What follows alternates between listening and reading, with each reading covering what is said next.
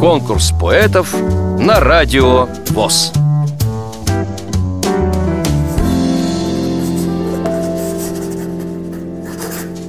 Здравствуйте, меня зовут Скрябина Марина, я живу в городе Набережные Челны, мне 40 лет, э, стихи я начала писать с детства, и некоторые из них были опубликованы в журналах, ну, скорее такого лирического, наверное, направления больше.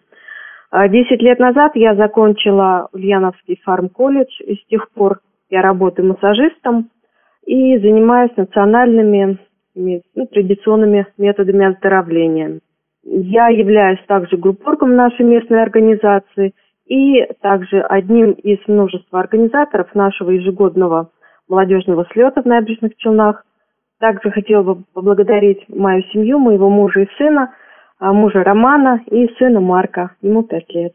А, мое стихотворение «Шипы». Легко ступая по моей судьбе, не растоптали, нет, примяли только. И я теперь как кактус, вся в иголках.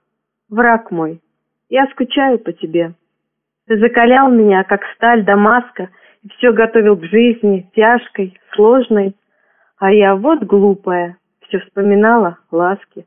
Их помнит пальцы, мысли, разум, кожа. Преподаватель, лучший и жестокий. Спасибо за учение тебе. Теперь в шипах, как роза, острых, колких. Сама ступаю по чужой судьбе.